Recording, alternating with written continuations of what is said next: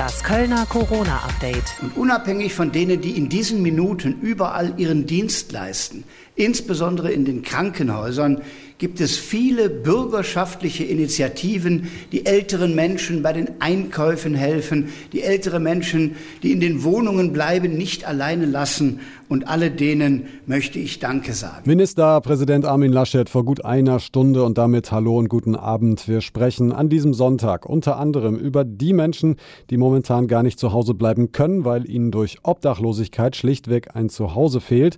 Wir sprechen mit Jojo Berger von der Kölner Band Querbeat über die aktuellen Herausforderungen und wir schauen auf ein Kölner Start-up-Unternehmen, das mit speziellen Folien Oberflächen keimfrei machen möchte. Zunächst bleiben wir aber bei den aktuellen Entwicklungen und dazu begrüße ich jetzt wieder den Kollegen Frank Waltel. Hallo. Hallo Stefan, grüß dich. Grüße in den Rest der Stadt und ins Umland. Frank, heute kam die Meldung, der Krisenstab der Stadt Köln hat auf verschärfte Maßnahmen zunächst verzichtet, heißt erstmal keine Ausgangssperre.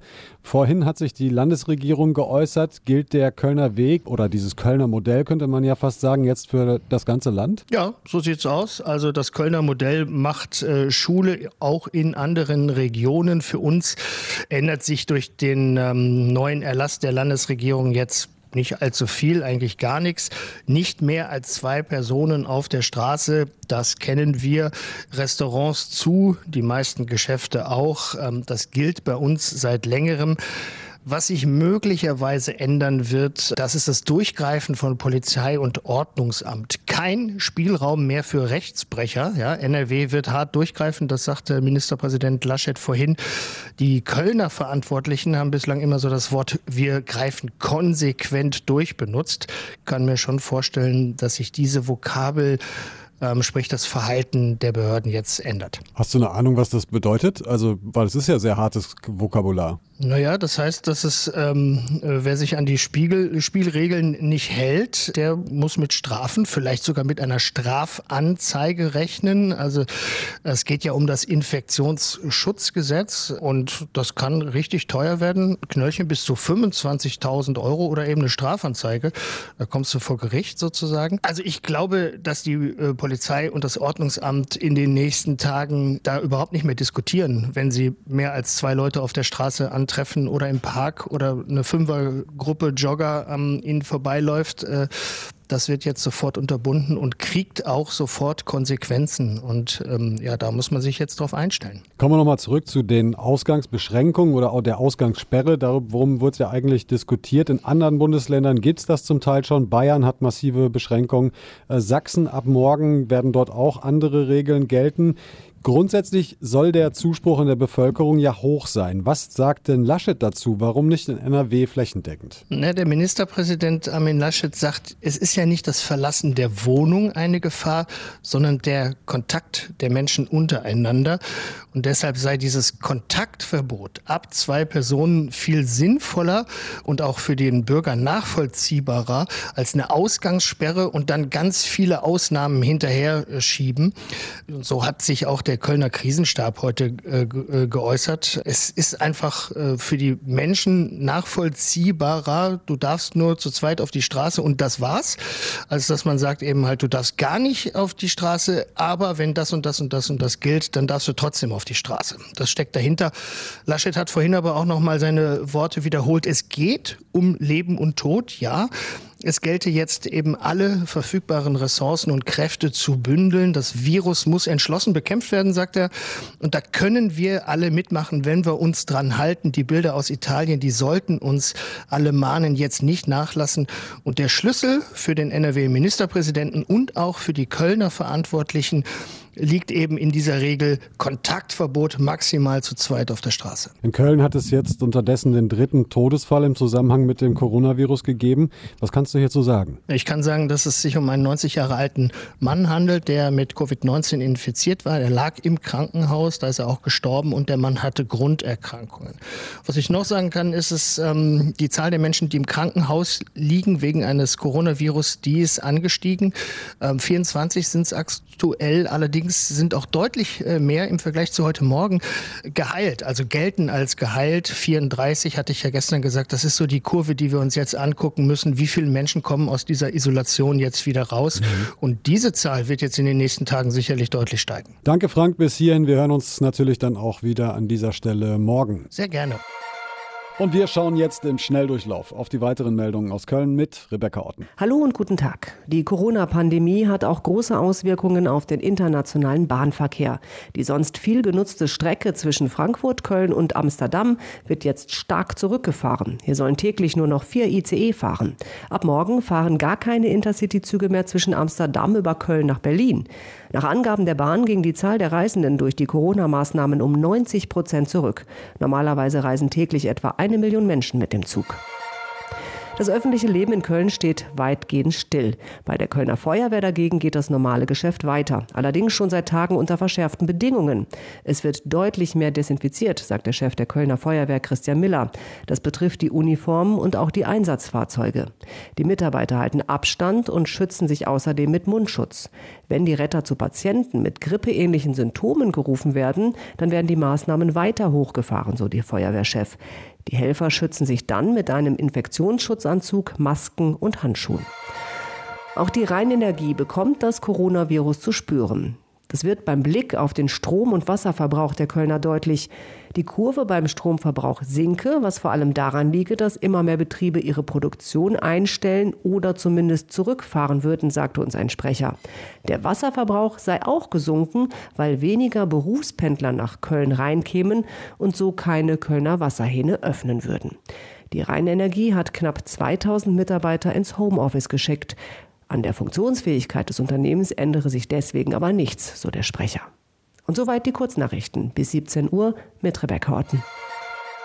Für den Großteil von uns ist eine mögliche Ausgangssperre oder eben einfach zu Hause bleiben eigentlich kein großes Problem. Aber was passiert mit den Menschen, die durch unterschiedliche Schicksale auf der Straße leben müssen? Gerade jetzt in Zeiten von Corona stellen sich an dieser Stelle natürlich viele Fragen. Wo kommen Obdachlose unter? Was ist mit den Menschen, die sich für sie einsetzen? Dazu spreche ich jetzt mit Markus Peters vom Sozialdienst katholischer Männer in Köln. Hallo, Herr Peters. Hallo, Herr Batsch.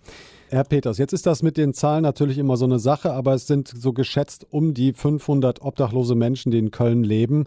Die Dunkelziffer wird vermutlich höher sein. Wie schätzen Sie jetzt gerade im Hinblick auf das Coronavirus deren Situation ein?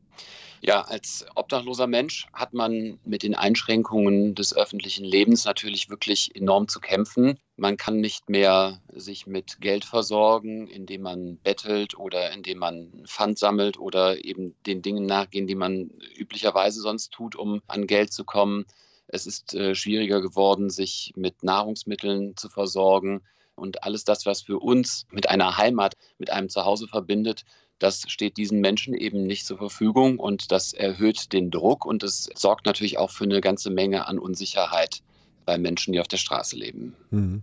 In Hamburg sind gleich mehrere Einrichtungen für Obdachlose nur noch eingeschränkt nutzbar. Teilweise sind sie sogar geschlossen worden. Wie ist Ihr Eindruck, wie ist das in Köln aktuell? Also in Köln gibt es natürlich auf jeden Fall Einrichtungen, die weiterhin geöffnet sind. Wir selbst verfügen über mehrere Kontakt- und Beratungs- Stellen hier in Köln, die wohnungslose Menschen oder aber auch suchtkranke Menschen versorgen. Und natürlich mussten wir den Betrieb in gewisser Art und Weise einschränken und ja, die Maßnahmen des Infektionsschutzes da auch mit Blick auf unsere Kolleginnen und Kollegen wirklich auch mit Nachdruck umsetzen. Das heißt aber trotzdem, dass diese Einrichtungen geöffnet sind und dass Menschen sich weiterhin mit Schlafgelegenheiten, mit Toiletten, Duschmöglichkeiten, mit neuer Kleidung, mit Post, mit Essen, warmen Getränken, auch Beratung, ein bisschen Beruhigung vielleicht auch angesichts der Situation und sogar auch im Verbund mit dem mobilen medizinischen Dienst der Stadt Köln auch gesundheitlich nach wie vor versorgen lassen können.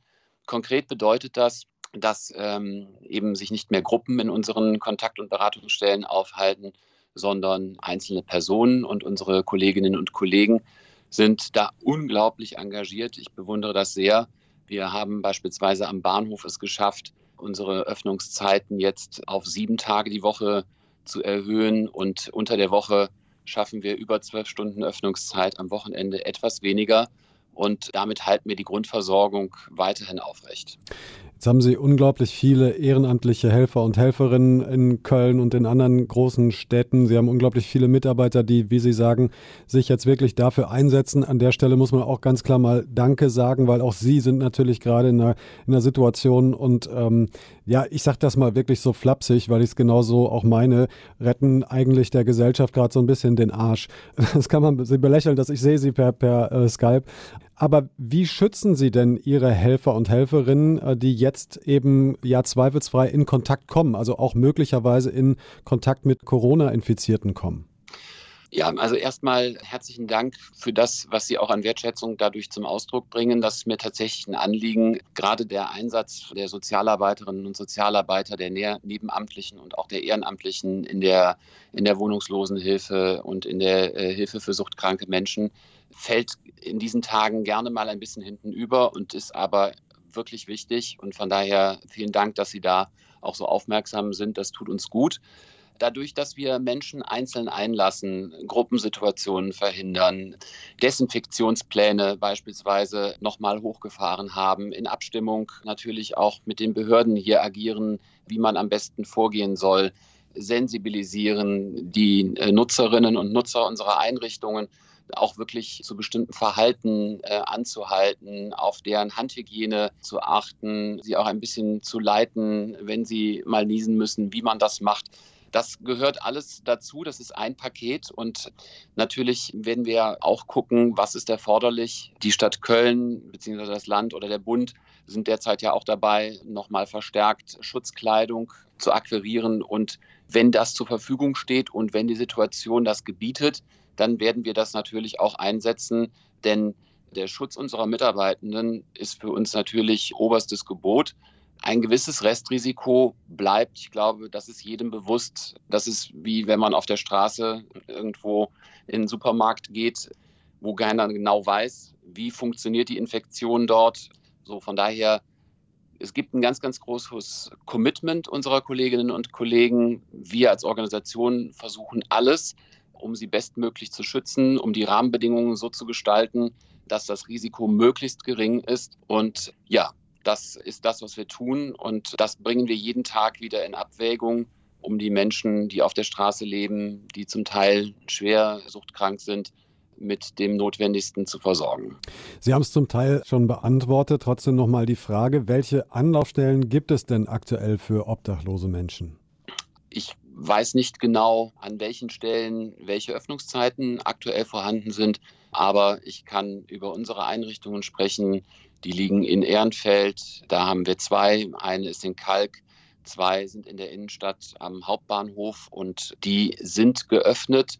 Wie gesagt, mit einem eingeschränkten Betrieb in dem Sinne, dass wir eben nicht mehr große Gruppen einlassen, sondern dass wir den Menschen Toilette, Dusche, Beratung, Kleiderkammer, mhm. Drogenkonsumraum am Hauptbahnhof dass wir ihnen das eben einzeln ermöglichen. Deswegen haben wir die, die Öffnungszeiten auch so gestreckt, damit wir genauso viele Menschen wie vorher, aber eben einzeln auch versorgen können und damit es eben Anlaufpunkt gibt.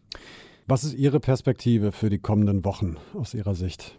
Ja, ähm, ich glaube, keiner kann so genau absehen, wie es sich entwickelt. Wir stehen natürlich im intensiven Kontakt mit den Ämtern der Stadt Köln, insbesondere mit dem Sozialamt auch und mit dem Amt für Wohnungswesen. Und ich konnte mich selbst davon überzeugen, dass es hier ganz, ganz viel Engagement, Herzblut und auch Rückenwind für genau diese Menschen gibt und dass sich gekümmert wird, dass es ein ganz, ganz großes Ziel ist, hier die Grundversorgung auch aufrechtzuerhalten. Aber was genau passieren wird, wenn es zu Corona-Fällen kommt, das wird man dann mit den Gesundheitsbehörden abstimmen müssen. Klar ist aber, die Stadt Köln bleibt in der Verpflichtung, sich um diese Menschen zu kümmern und die freien Träger der Wohlfahrtspflege, die werden da an der Seite der Stadt Köln stehen und gucken, dass die Dinge so lange wie möglich aufrechtzuerhalten sind. Alles andere ist Spekulation. Wir wissen nicht, wie sich die Rahmenbedingungen verändern. Wir gucken von Tag zu Tag und dann halt zu schauen, wie können wir die Menschen auf der Straße oder Menschen grundsätzlich auch mit richtig existenziellen Sorgen und Nöten weiterhin unterstützen. Großen Respekt. Ich denke, das kann ich im Namen aller Zuhörenden sagen für Ihre aktuelle Arbeit. Ein Hinweis noch, den ich stellvertretend für Sie jetzt mal bringe. Sie haben jede Menge Projekte, gerade auch in Zeiten dieser Corona-Pandemie. Alle Infos dazu gibt es auch im Internet, wer sich schlau machen möchte, skm-köln. Herr Peters, vielen Dank für das Gespräch. Ihnen wünsche ich alles Gute und bleiben Sie gesund und äh, ja, viel Durchhaltevermögen für die kommenden Wochen. Ich danke Ihnen sehr für die guten Wünsche und Ihnen auch alle besten Wünsche fürs Gesundbleiben. Vielen Dank. Das Coronavirus in den Griff bekommen, Hygieneregeln und neue Techniken erschaffen. Viele kluge Köpfe machen sich genau darum aktuell Gedanken. Katharina und Tanja zum Beispiel, die Kölnerinnen haben eine Technik entwickelt, um die Handläufe bei Rolltreppen keim- und bakterienfrei zu machen.